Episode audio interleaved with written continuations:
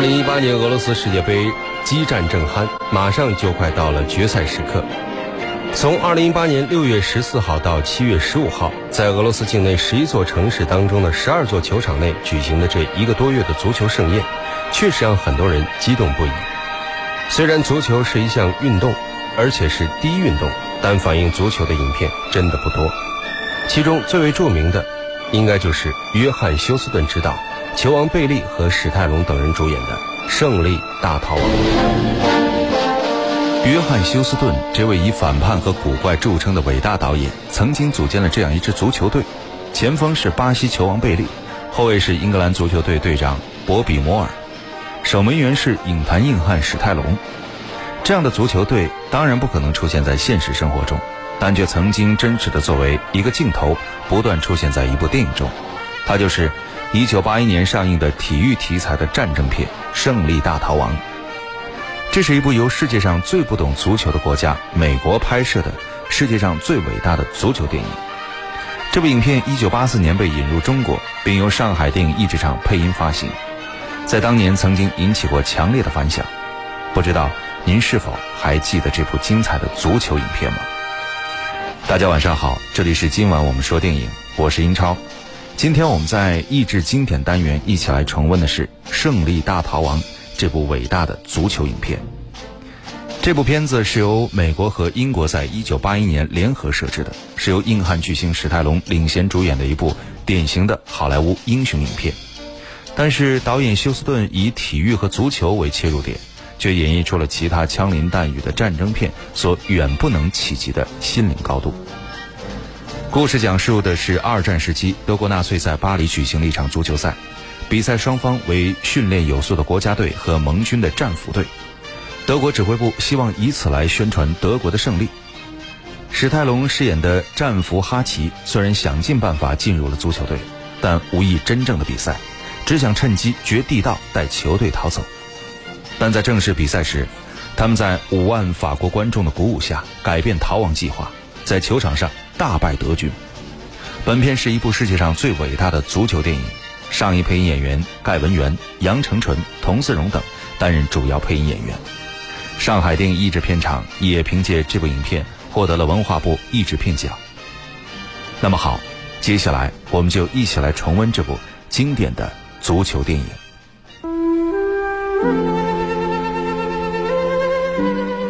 一扇窗，一扇门。一片光影，一个故事，一个世纪。今晚我们说电影《永恒记忆》。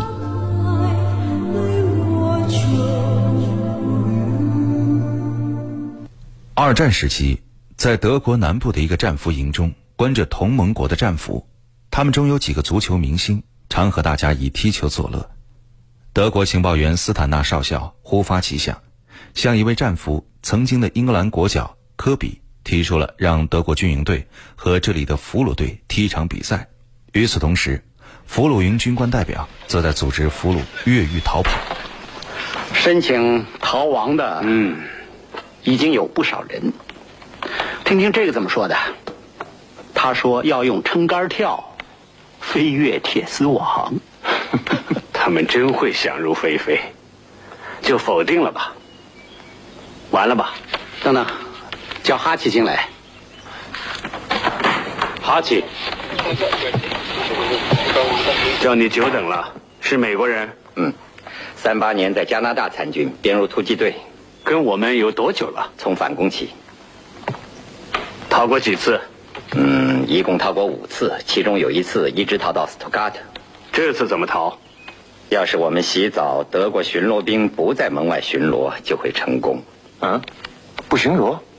比如汉斯·安东，照说应该有一个在门外巡逻，因为他们知道我们在里面洗澡，所以就进来靠着门抽着伸手要来的烟。要这时候少了个人，他们不会报告的。为什么？他们会以为数错了，等点名的时候再说。你要能帮我混过点名，我就能逃出去。等一等。我都听糊涂了，你从澡堂子怎么出去？里头有个通风管，通向储藏室什么的。啊，对了，这澡堂子是一间厕所改的，所以有通风管。要是我逃到那边撬开了门锁，你还在营里头逃不出去。到了那边我就一个人，我可以爬上屋顶，钻过铁丝网到德国人居住区。光着身子，还有，你光着身子怎么逃出德国人的居住区？我的办法多了，听听可以吗？好的。军官代表最终还是采纳了哈奇的逃跑计划，并且找来科比。科比拒绝了军官代表的逃亡计划，他来到斯坦纳少校的办公室。科比上尉，你好啊，你请坐下。来两杯啤酒。有什么事你就直说吧。上次跟你说的足球比赛有点变化。哦。上面决定改为由德国国家队同占领区的战俘联合队进行比赛。八月十五，在巴黎体育场举行。巴黎？谁想的？进来，米勒。这位是米勒上尉，国家队的指导，科比上尉。认识，老朋友了。对，在伦敦。你踢中卫。这次米勒上尉也参加筹办，有要求你尽管提。巴黎，我要拒绝呢。名单上有些人你认识，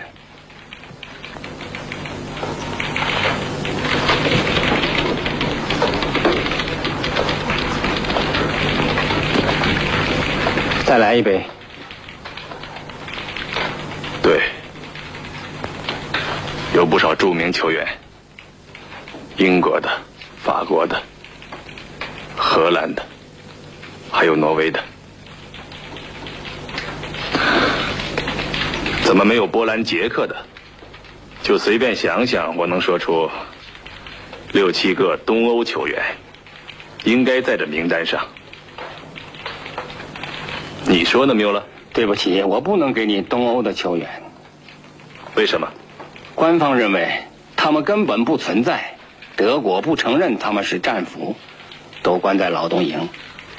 不过作为球员，他们还是存在的。对吗？我不知道这些东欧球员现在是死是活。对你这不难。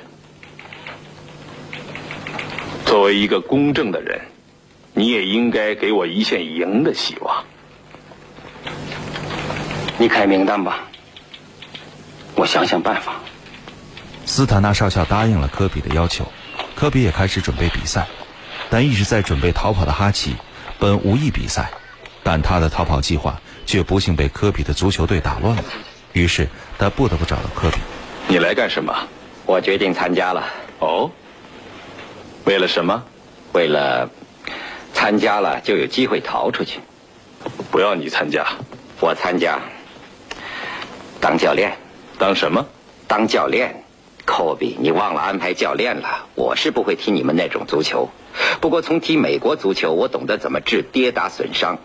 你只要去问那个翁斯丹呐，要点什么绷带、松节油，来点橡皮膏，我就上任了。我不要教练，科比，我是个球员，我也想来出点力。这话谁信？我舍不得大伙儿。狗屁！你会后悔的。我不要混混。科比，你破坏了我的逃亡计划。怎么会？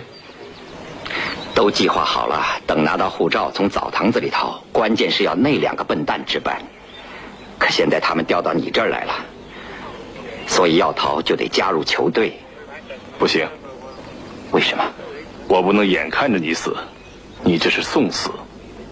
这是我自己愿意，到底行还是不行？好吧。哈奇顺利进入球队。但是出生于美国的他只懂得踢美式足球，后来经过不懈努力，科比才让他担任球队的替补守门员。与此同时，几个从劳动营的战俘也加入球队。这些人的到来也引来了俘虏营军官代表。他们怎么来的？是我要来的。你要来的？他们都是球星，是吗？你真是个傻瓜，科比！硬要什么球星？给你送来五个活死人，好让他们在巴黎取得大肆宣传的胜利。少校，德国人最会宣传了。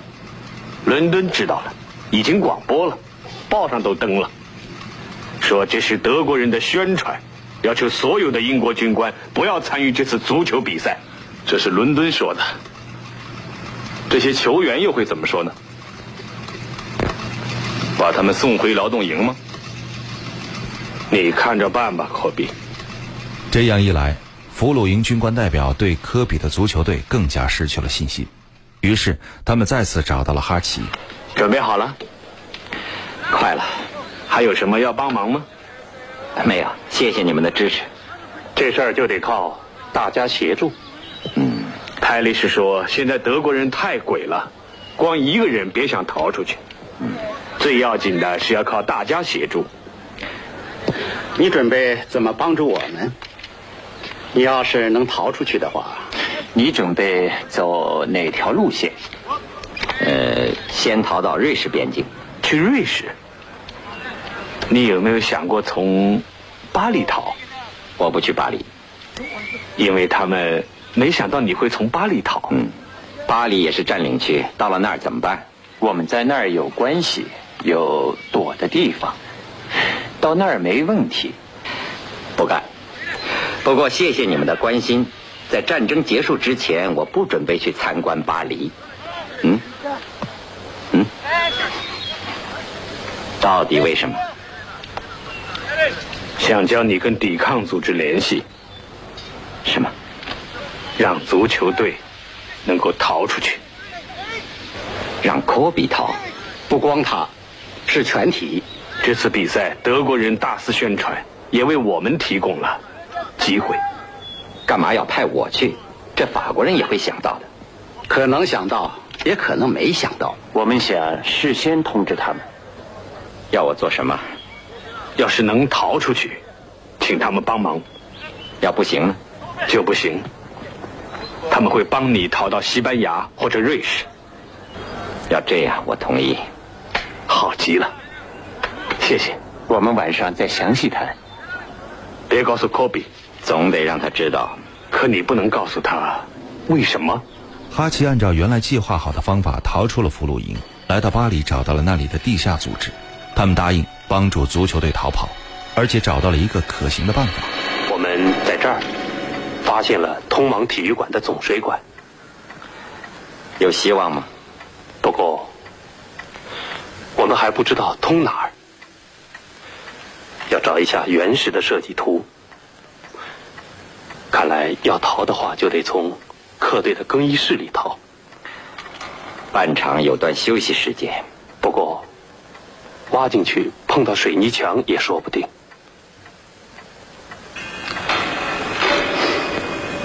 你得再回去。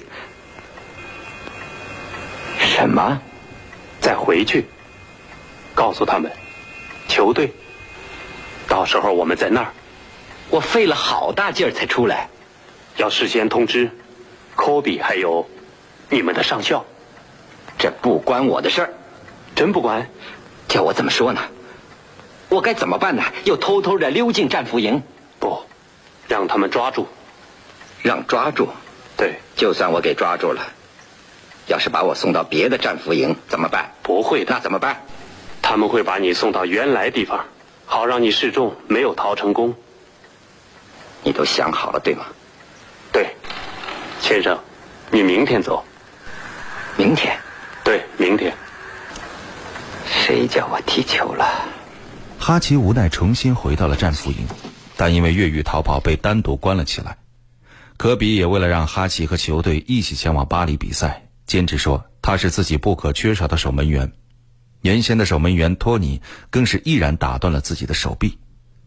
哈奇终于同行来到巴黎，最后比赛的日子到了，上半场，德国人在裁判的偏袒下连进四球，他们粗暴的打法甚至让贝利扮演的路易斯不得不受伤下场。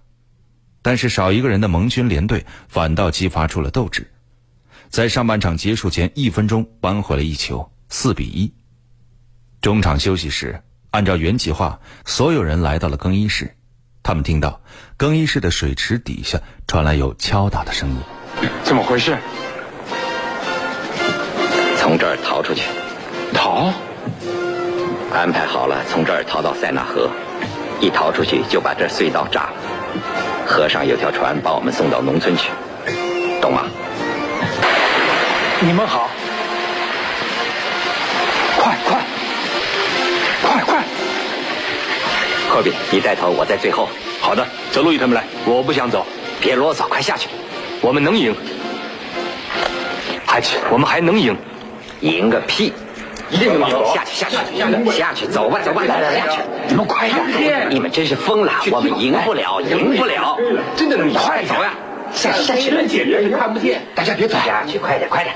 哎，别急呀，我们能快一点。走吧，来，杨希，快点，快点下去，下去！快走！我不想走，回去我们还能赢。别做梦了，真的，不能就这么认输啊！是啊，我们真能赢，真能赢！能赢！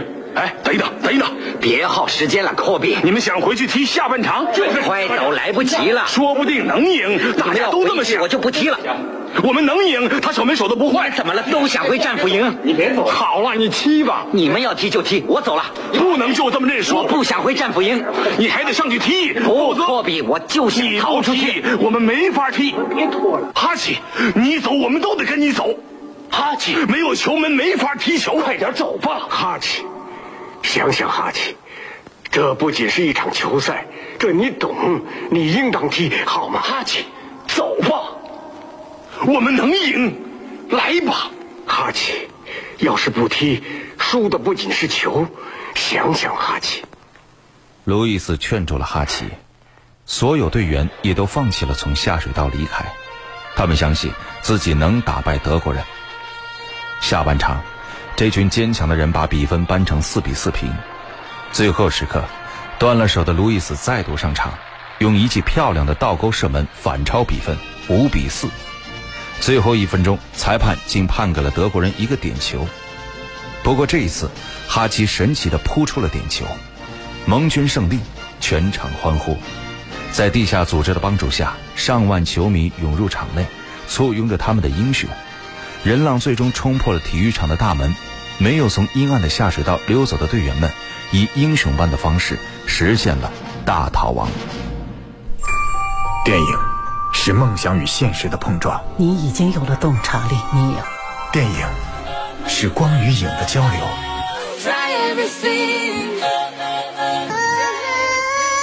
记忆中的过往，幻想中的未来。今晚我们说电影，精彩上映。好的，欢迎回来，这里依然是今晚我们说电影，我是英超。今天我们一起来重温的是永远的足球传说影片《胜利大逃亡》。这部影片在拍摄的时候有很多有趣的幕后花絮。本片最初的设计是一个严肃的剧情片。主要是根据盟军俘虏接受德军挑战一场足球赛的真实故事改编。德军提出条件，如果说德军获胜，俘虏们将被在瑞士释放；如果俘虏获胜，将被全部枪决。俘虏们决定全力争取，结果赢得了比赛。他们在比赛后没有如片中的队员得以逃脱，而是全部遇害了。另外呢，这部片子的灵感来源于在基辅的一系列真实球赛。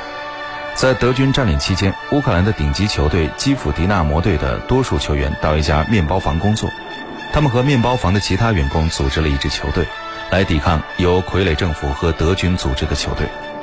在他们击败了德军空军基地的球队之后，该球队被勒令解散，一些队员被盖世太保逮捕，四人被枪决。而在这部影片中，据传闻，史泰龙坚持要自己所扮演的角色在影片中攻入制胜一球。似乎他就是影片当中最大牌的明星，是他非美国的演员最终劝服他。守门员攻入制胜一球在现实中很难，按照剧情发展过于荒谬，编剧也特意设计由他饰演的守门员扑出最后一粒点球作为安抚。拍摄当时，迈克尔·凯恩曾经对放不开的足球明星们说：“别拘束，说台词就行了。”在这部影片中，为足球队长科比配音的是上海电影译制厂著名配音演员盖文元，他的声音深沉豪爽又极具力度。参与配音的国产国外电影共约八百多部，其中近百次担任主配。他用声音塑造了《斯巴达克斯》中的斯巴达克斯，《汤姆叔叔的小屋》当中的汤姆叔叔。而另外一位担任本片主要配音的，则是上海电影译制厂的著名演员童自荣。他的明亮而帅气，潇洒中带着风流，音色华丽，充满儒雅的贵族气质。从他的配音中，你能感受到一种很有教养的绅士味道，使观众通过听觉去认识角色。在三十多年的配音生涯中，童子荣为佐罗、西西公主、黑郁金香等一千多部译制片贡献出了美妙的声音。好的，节目最后，我们一起来分享《胜利大逃亡》这部影片的原声音乐。这里是今晚我们说电影，我是英超，代表制作人小强、录音师乐乐，感谢各位收听。下期节目再会。稍后为您播出的是广播剧场。